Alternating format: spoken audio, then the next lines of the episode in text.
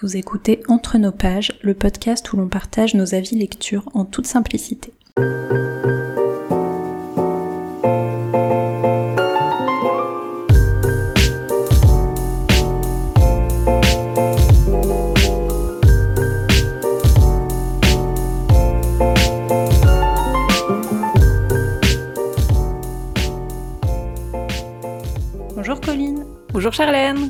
On se retrouve aujourd'hui pour l'épisode numéro 18 de Entre nos pages. Donc cette fois on s'est dit qu'on allait vous parler de science-fiction parce que pourquoi pas.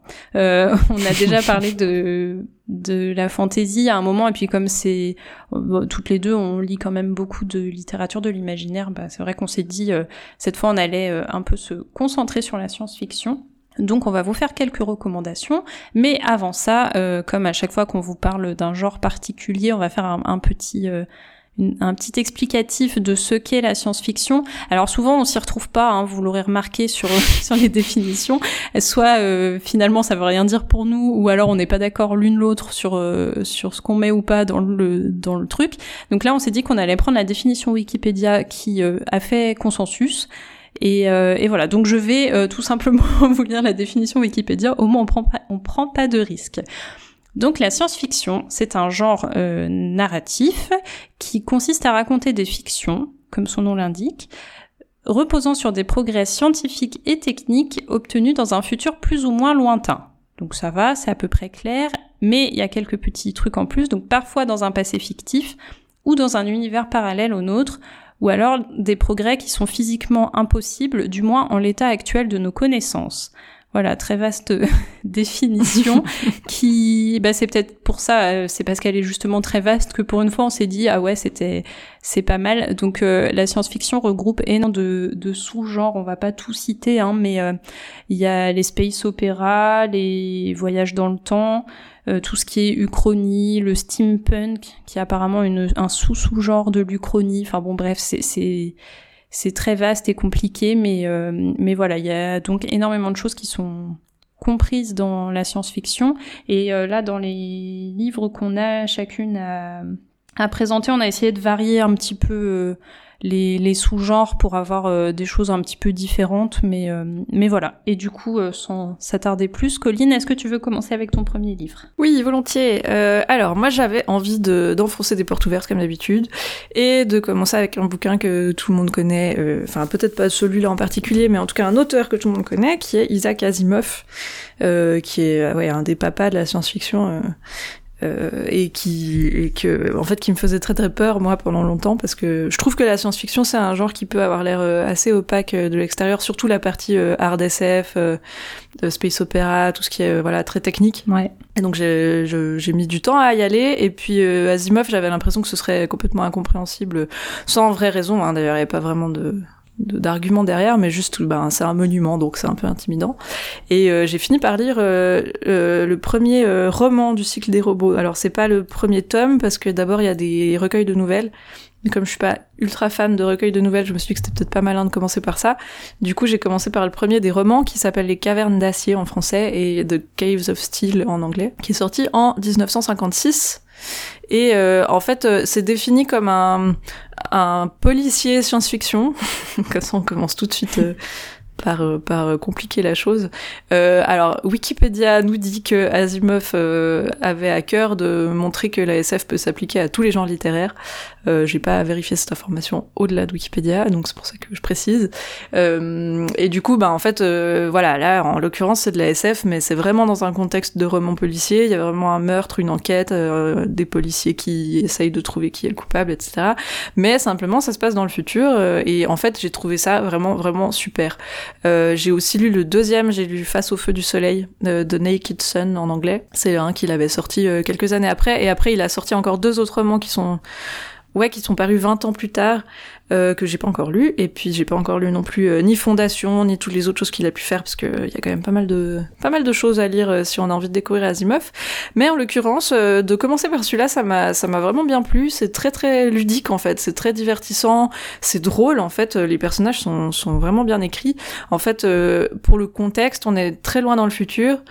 En fait, les, habitants de la Terre se sont cachés dans des villes souterraines parce qu'ils ont, voilà, ils ont plus envie de croiser la lumière naturelle, ils ont peur de tout ce qui se passe dans l'air, enfin tout est très aseptisé du coup, et c'est un communisme poussé à l'extrême, donc tout est uniformisé, t'as une espèce de rang qui dépend de ta fonction dans la société et puis de ton ouais de ton prestige en gros, et grâce à ce, ce rang, ben, ça va te permettre d'aller dans tel restaurant, d'avoir tel type de logement, mais tout est très formaté quoi. Et puis il y a des humains qui eux avaient colonisé l'espace, qui sont appelés des Spéciens, je sais pas comment faut prononcer ça en français.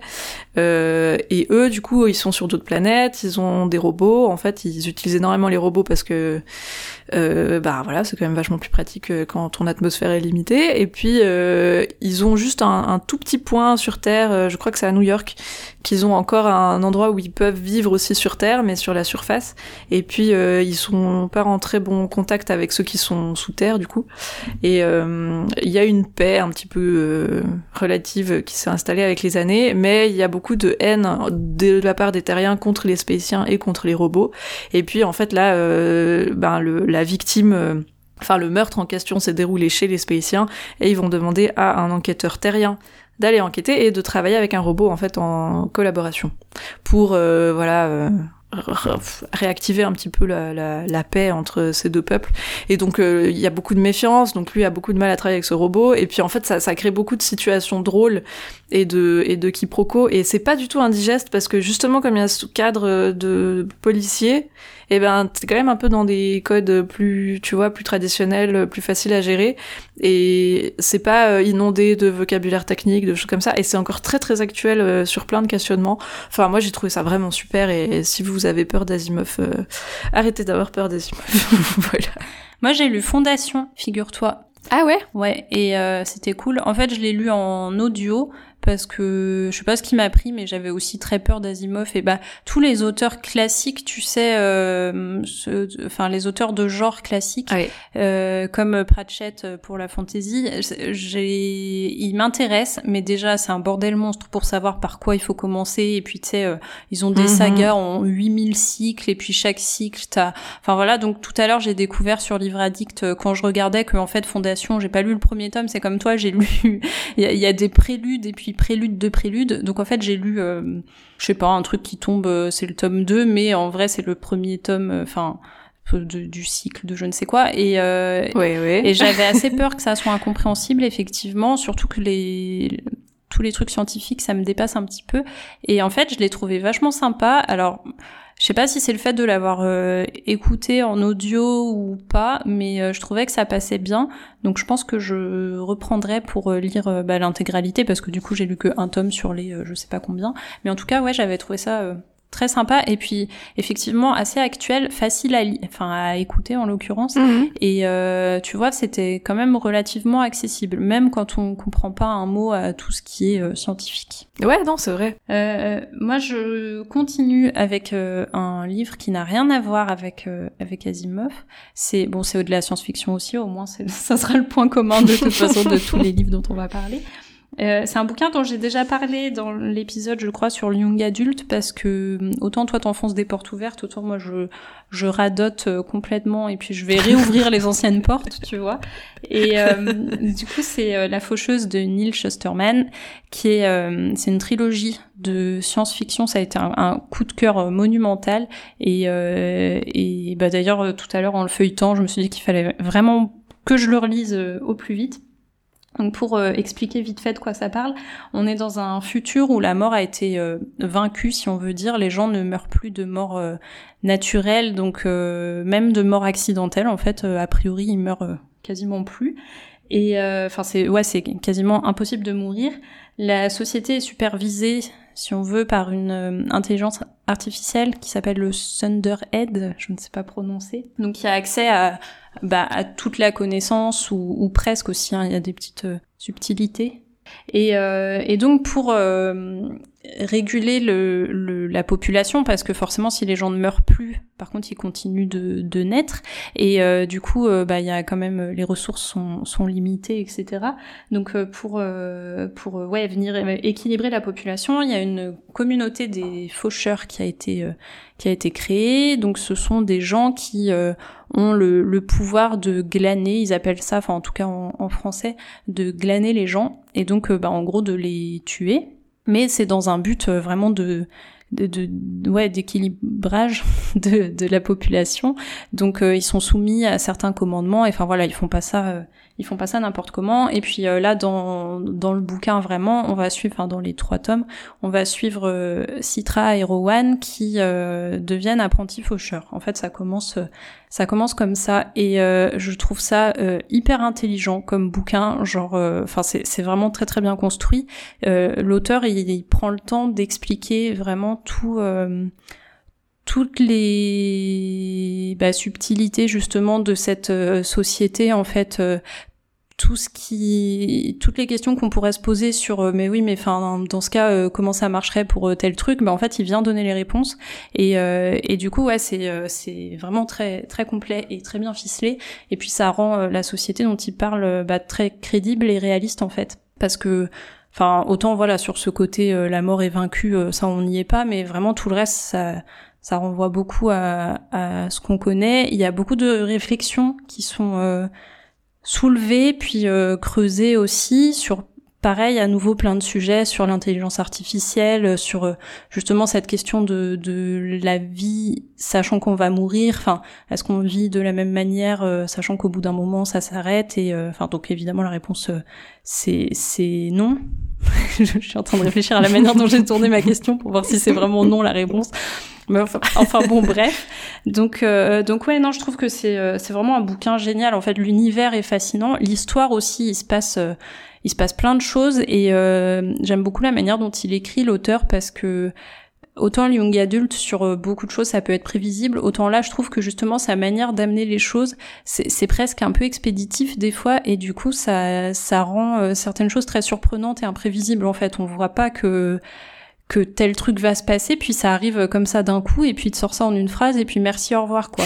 et, euh, et j'ai trouvé que c'était vraiment très très bien fichu. Donc j'ai adoré ce bouquin, et, euh, et les trois tomes, en fait, j'ai un peu moins aimé le dernier qui part un peu dans d'autres trucs, mais, euh, mais les deux premiers j'ai adoré, et puis bon, le troisième est quand même euh, vachement cool aussi, mais euh, du coup voilà, c'est une, une trilogie que je recommande, et puis je trouve qu'il n'y a pas besoin pour le coup, tout, on est sur un univers euh, nouveau, mais euh, tout est expliqué très simplement. En fait, on n'a pas besoin, euh, ouais, d'être très calé en, intelligence artificielle, en, en science-fiction, en je ne sais quoi pour pour comprendre.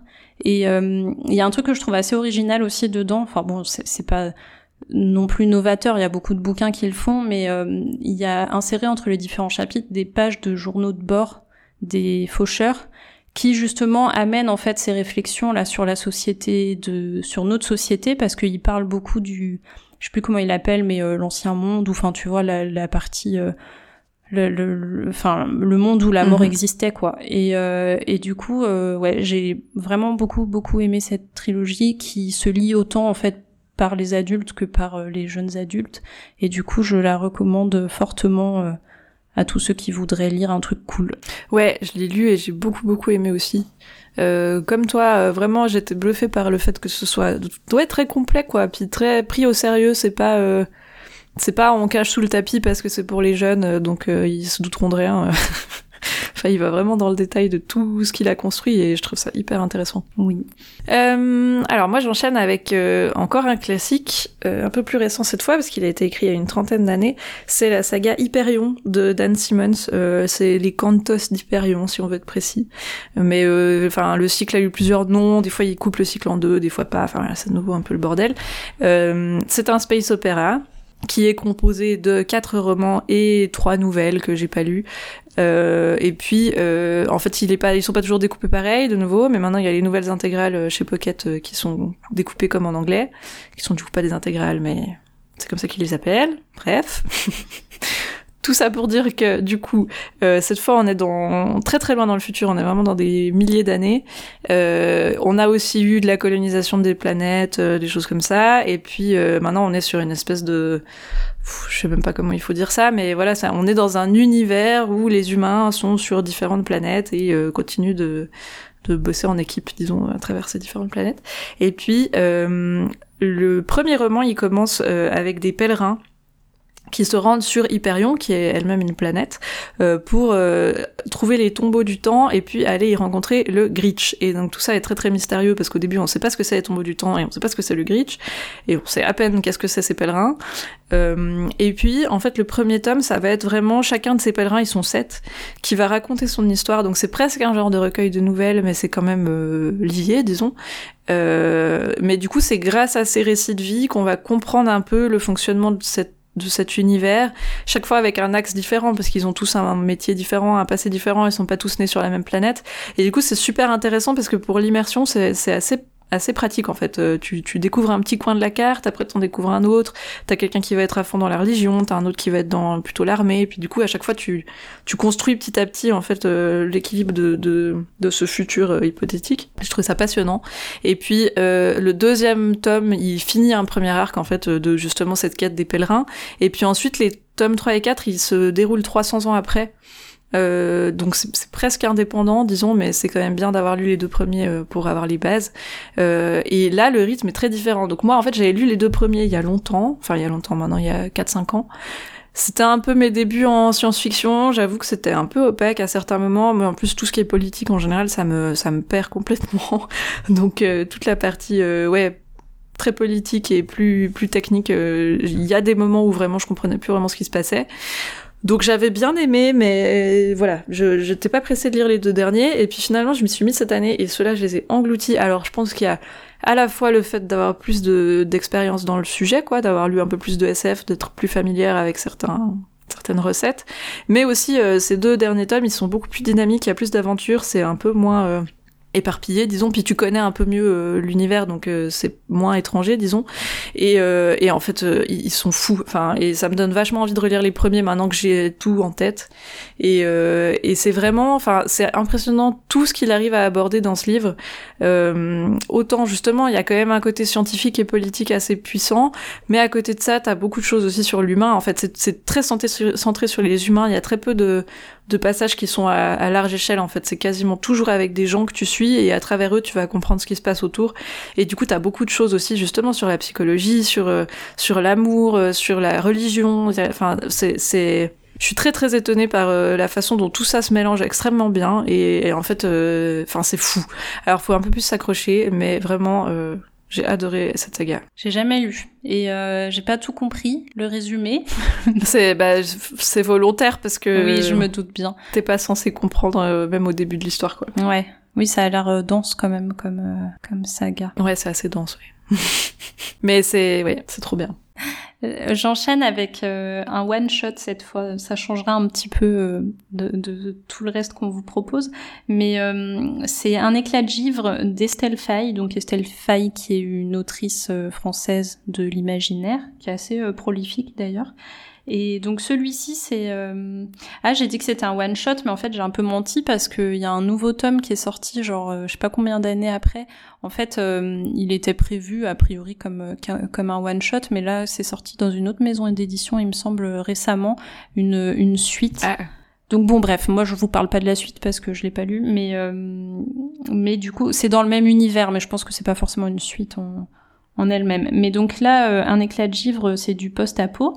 Donc euh, on est euh, situé à Paris 100 ans après l'apocalypse. c'est un Paris assez étouffant, c'est envahi par la végétation. Il y a, ça se passe en, plein été caniculaire en plus, je crois. Donc il y a vraiment cette cette notion ouais de, de chaleur et puis c'est c'est moite, je sais pas comment dire, mais tu ressens la moiteur du truc dans, dans le dans le bouquin. C'est assez sale. Enfin voilà, c'est un peu euh, c'est pas bon Paris c'est sale de toute façon mais euh, voilà c'est quand même euh, un, un, Paris un peu particulier je crois qu'il y a des mutations génétiques dans le dans le truc mais je vais pas trop m'étaler parce que ça je me souviens pas trop bien de cette partie là mais du coup on suit Chet je sais pas si ça se prononce comme ça, qui est euh, un gars un peu paumé, qui a la vingtaine, euh, qui a une grande capacité à se mettre dans les emmerdes et euh, qui galère un peu dans la vie, donc financièrement, etc. Bon, de toute façon, c'est en post-apo, enfin, ils galèrent tous un peu, hein, mais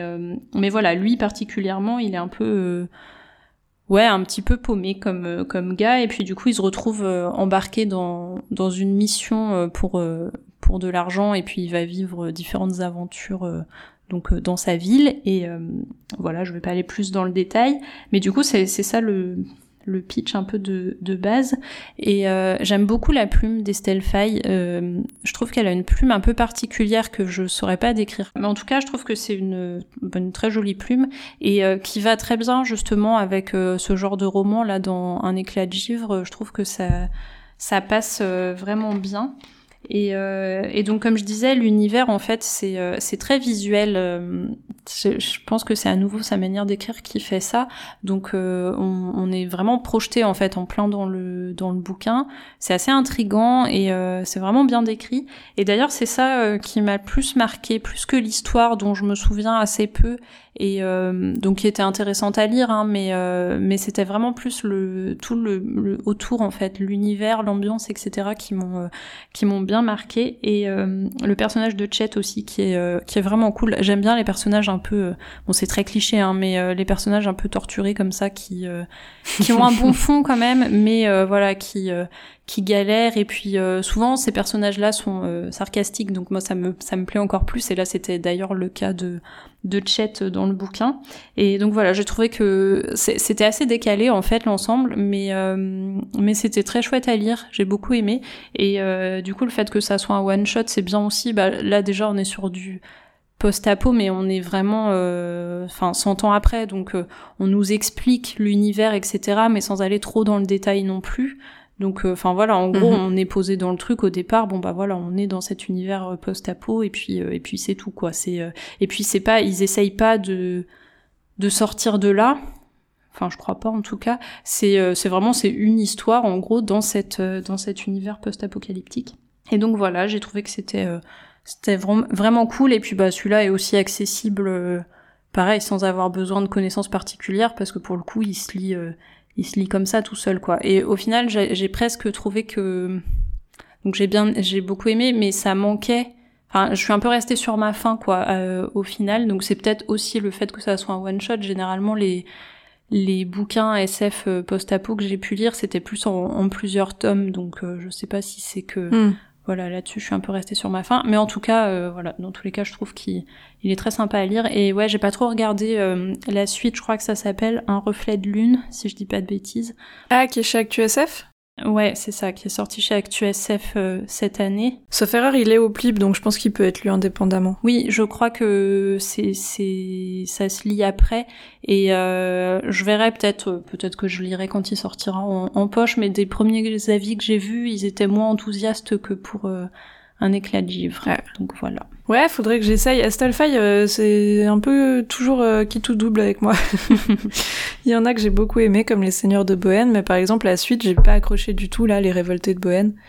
Je sais pas si juste j'étais plus dedans ou quoi, mais ça, ça a pas marché. Du coup, ouais, c'était enfin, le nuage de Magellan, j'avais trouvé sympa, mais la fin m'avait pas plu, et du coup, ouais, j'ai du mal à avoir un qui me va de bout en bout, mais peut-être celui-là. Ouais, je vois. Euh, je finis avec euh, de nouveau une saga, mais alors c'est un peu c'est un peu compliqué. C'est qu'il y a que le premier tome qui a été traduit en français, mais il peut se lire tout à fait euh, en solo en fait. Donc euh, donc c'est pour ça que je me suis dit que j'allais le présenter quand même parce que il vaut la peine tout seul. C'est le Voyageur de James Smythe qui est sorti en 2013 chez Bragelonne. Euh, si je dis pas de bêtises, en tout cas euh, dans ces eaux-là. Et puis en fait, euh, il est, bah, il a pas très bien marché en français, et donc je pense qu'ils ont décidé de pas éditer la suite, alors qu'en en réalité ça s'appelle The Anomaly Quartet, donc c'est censé être une quadrilogie. Et il y a déjà trois tomes qui sont sortis, le quatrième est prévu pour juillet 2022. Et, et en fait, c'est très très particulier comme histoire parce que c'est c'est du futur proche, disons, euh, voilà, euh, dans quelques dizaines d'années, je pense. Euh, l'idée, c'est que le voyage dans l'espace a un peu perdu de sa superbe. Il y a eu quelques accidents qui ont fait que les gens se sont désintéressés du truc et ont trouvé que finalement l'exploration spatiale, c'était pas la priorité. Sauf que du coup, le gouvernement essaye de revaloriser cette activité parce que eux ont envie quand même de continuer à faire de l'exploration spatiale et que ça coûte cher. Et du coup, ils décident de faire une espèce d'opération un peu médiatique dont l'objectif est surtout euh, aller le plus loin possible et revenir et puis euh, de, documenter ça en fait extrêmement bien pour que les gens euh, suivent ça un peu comme une saga depuis la maison Et du coup, ils, font, euh, ils montent un équipage et puis à son bord, ils mettent aussi un journaliste. Dans l'idée que voilà tous les jours ils fassent un peu une petite chronique euh, de ce qui se passe pour euh, voilà pour attirer euh, un peu les gens sur cette histoire là et on va le savoir dès le début donc c'est pas un spoil c'est vraiment la situation de base. Tu découvres que après quelques dizaines de jours le journaliste va se retrouver seul dans le dans le vaisseau parce que tous les autres sont morts ça tombe assez mal parce que c'est le seul qui a plus ou moins aucune idée de comment fonctionne un vaisseau spatial. Et du coup, euh, ça va virer huis clos, très intimiste. Et donc, je trouvais ça intéressant à proposer parce que c'est justement très peu technique du fait que toi, t'es dans la peau de quelqu'un qui est lui-même pas scientifique. Et du coup, euh, ça change vachement en fait avec euh, ben voilà les explorations spatiales qu'on croise euh, d'habitude. Alors ça plaît ou ça plaît pas, c'est très spécial hein, du coup parce que c'est justement très introspectif, c'est assez lent. Euh, moi ça m'a euh, ça m'a embarqué complètement et puis enfin j'ai trouvé ça fou et il y a quand même un twist, il y a quand même une histoire disons assez intéressante je trouve côté SF et et ça se finit comme ça. Tu peux très bien t'arrêter là, te dire que c'était une histoire sympa et puis en fait moi c'est un peu par hasard en me disant ah ben j'ai bien aimé ce qu'il a fait, qu'est-ce qu'il a fait d'autre. Euh, je suis allée voir sa bibliographie, j'ai découvert qu'il y avait un tome 2 et qu'il en avait quatre de prévu, et donc euh, je l'ai acheté en anglais. J'ai beaucoup beaucoup aimé le tome 2 aussi, presque encore plus que le premier. Euh, et j'ai le 3 qui m'attend là, que j'ai pas encore lu. Et, en fait, ouais, c'est, marrant parce qu'il fait vraiment... Il divise beaucoup les gens. Si tu vas regarder les avis, t'as soit des une étoile, soit des cinq étoiles, quoi. Enfin, il y a, y a vraiment... Euh, il y a vraiment soit des gens qui disent euh, c'est pas assez scientifique, euh, il se passe rien, ou alors des gens qui disent c'est fou, euh, ce parti pris, moi j'ai été embarqué, c'est très c'est très touchant, c'est assez sombre aussi, donc ça peut ouais ça peut ça peut remuer sur certains sujets et tout, mais enfin voilà, j'ai trouvé ça je trouvais ça hyper intéressant comme comme approche. Du coup voilà, si vous avez envie de tester une SF pas trop pas trop compliquée, mais qui change un peu, voilà là pour le coup pour le coup c'en est une. Ça a l'air intéressant. euh, du coup, moi, je finis avec euh, une saga, c'est un peu ma saga chouchou là de ces dernières années. C'est les Chroniques de Sainte Marie de Jodie Taylor qui euh, est traduit. Alors, je crois qu'en anglais, il y a 12 tomes. Je sais pas trop si c'est fini ou pas, mais donc c'est une grosse saga hein, pour le coup. euh, et qui a commencé à être traduite chez euh, les éditions Hervé Chopin en France. Donc là, euh, ils sortent un tome tous les six mois à peu près. Et du coup, en, bah là, en début de mois, il y a le tome 8 qui est sorti. Et euh, donc l'histoire, euh, très rapidement, c'est euh, Max, enfin Madeleine, Madeleine Maxwell, donc qui s'appelle, enfin qui est surnommée Max, qui est une jeune historienne qui euh, intègre le centre de recherche historique de Sainte-Marie. Et euh, donc en Angleterre. Et en fait elle découvre assez rapidement que ce centre historique de recherche leurs euh, missions sont un peu particulières c'est pas aussi barbant que ce qu'on peut imaginer euh, quand on, quand on parle d'histoire. Parce que euh, en fait ils maîtrisent le voyage dans le temps et euh, du coup, leur, euh, leur job, c'est euh, vraiment de, de, Bon, alors pas tous parce qu'il y a différents types de métiers, mais en tout cas, ils, ils ont ouais, des, des, missions de voyage dans le temps pour en fait, donc toujours avec ce but historique, pour savoir comment les choses se sont passées pour, tu vois, telle ou telle période très connue, ou alors un événement, il y, a, y a un moment, la guerre de Troie par exemple, qui est, qui est abordé, et donc pour mettre un peu de, de, bah, de vérité historique derrière ces trucs là et, euh, et voilà. Et du coup je trouve ça génial. Alors c'est très il y a, y a, une ambiance très british en fait dans le dans le bouquin dans l'humour et ce genre de choses et je pense que c'est ça qui me plaît le plus. Mais du coup tout euh, le comment les, les, employés en fait de l'institut ils, sont tous c'est tous un petit peu des boulets. Euh, ils sont vraiment pas très doués puis euh, la manière dont c'est euh, écrit ça, ça le fait vraiment ressortir. En fait il leur arrive des galères euh, sans arrêt. Enfin leur mission se passe euh, rarement bien et quand ils sont même à l'institut en train de faire des expériences ou je ne sais quoi. Enfin en fait c'est c'est vraiment très bien décrit c'est cette bande d'historiens un peu un peu tête en l'air et puis euh, ouais qui, euh, bah, qui qui font que des conneries en fait. En gros c'est ça. Et, euh, et donc du coup on suit on suit leurs aventures donc tout au long des, des différents tomes. Et ouais je trouve ça je trouve ça top parce que bah en fait c'est c'est enfin tu sais c'est limite une famille tu vois les les, les personnages euh, avec le temps. Tellement euh, on, on, enfin on passe beaucoup de temps avec on s'y habitue etc on on a peur pour eux quand il se passe des trucs parce que l'autrice n'hésite pas euh, Enfin voilà, c'est c'est pas euh, du genre du trône de fer, mais euh, presque un petit peu quoi. Donc euh, en gros, ces personnages qu'on affectionne tant, bah du jour au lendemain, il peut leur arriver un truc et puis et puis voilà. Et du coup, ouais, je les trouve tous très attachants. Il y a, y a, vraiment beaucoup beaucoup d'humour dedans et je trouve qu'il se passe beaucoup de choses en fait à chaque tome. Bah, il y a soit ils font des petites missions historiques et puis ce côté historique est très intéressant aussi, même si du coup je, je creuse pas et puis j'y connais rien, donc euh, je sais pas à quel point c'est vraiment bien documenté ou pas. de toute façon, je pense qu'il y a ce parti pris aussi. Euh, enfin voilà, à partir du moment où où tu parles de trucs qui sont passés il y a des centaines ou des milliers d'années, sur lesquels on n'a pas forcément de, de recul, ou enfin du coup il y a des petits détails qui avaient amené, c'est pas forcément comme ça que ça s'est passé. Mais du coup, si on le prend vraiment avec euh, ouais avec du recul et qu'on le lit comme ça sans trop se sans trop se prendre la tête bah, je trouve ça hyper intéressant pour cette partie aussi euh, ouais justement historique donc ils vont avoir euh, des petites missions ponctuelles sur euh, tel truc pour voir enfin telle bataille tu vois comment ça s'est passé ou alors des très grosses missions qui vont durer des semaines pour des, des, choses plus des événements plus importants mm-hmm. Et euh, je sais pas si c'est très clair euh, ce que je raconte, mais du coup c'était pour dire que, que voilà, il, ça va. il se passait vraiment beaucoup de choses, ça se renouvelle pas mal euh, à chaque tome, donc il y a quand même cette cette trame un peu des des missions.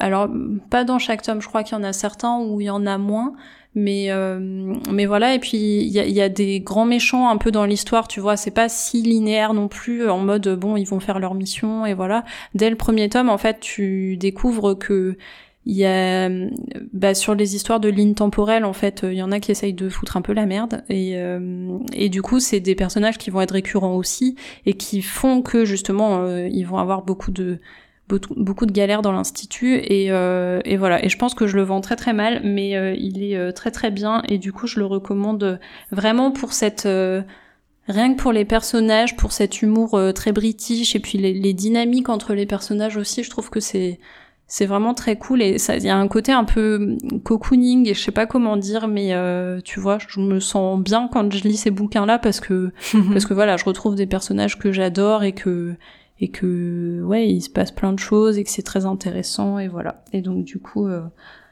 c'est une saga que je recommande largement. En plus, ils sont pas très chers, ils sont à 14,50€ les tomes en grand format. Enfin, c'est du c'est du grand format un peu petit, tu sais, je sais pas comment on appelle ça, mais euh, c'est pas du poche. Et du coup, euh, ouais, c'est à 14,50€ chaque tome, donc euh, donc ça va.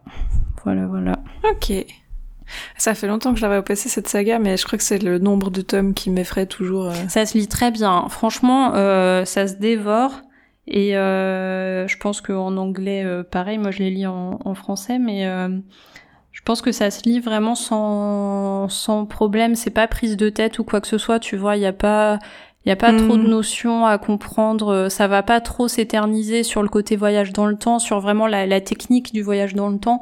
C'est, c'est pas trop ça. Ça va plus presque être axé sur le côté historique en fait, plus que, ok, plus que sur ce côté scientifique.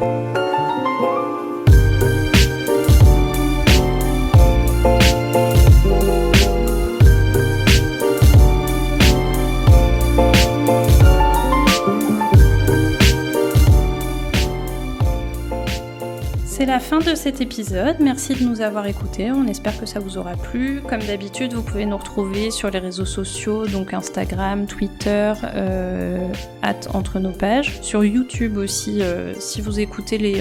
c'est vrai qu'on n'en parle jamais, mais si vous écoutez les audios, vous ne savez peut-être pas qu'on est sur YouTube, mais on a une chaîne YouTube où on remet les épisodes avec euh, une transcription de ce qu'on y raconte pour ceux qui ne peuvent pas ou ne veulent pas ou que sais-je. Enfin voilà, écoutez. Et, euh, et voilà, on se retrouve dans 10 jours pour euh, le prochain épisode.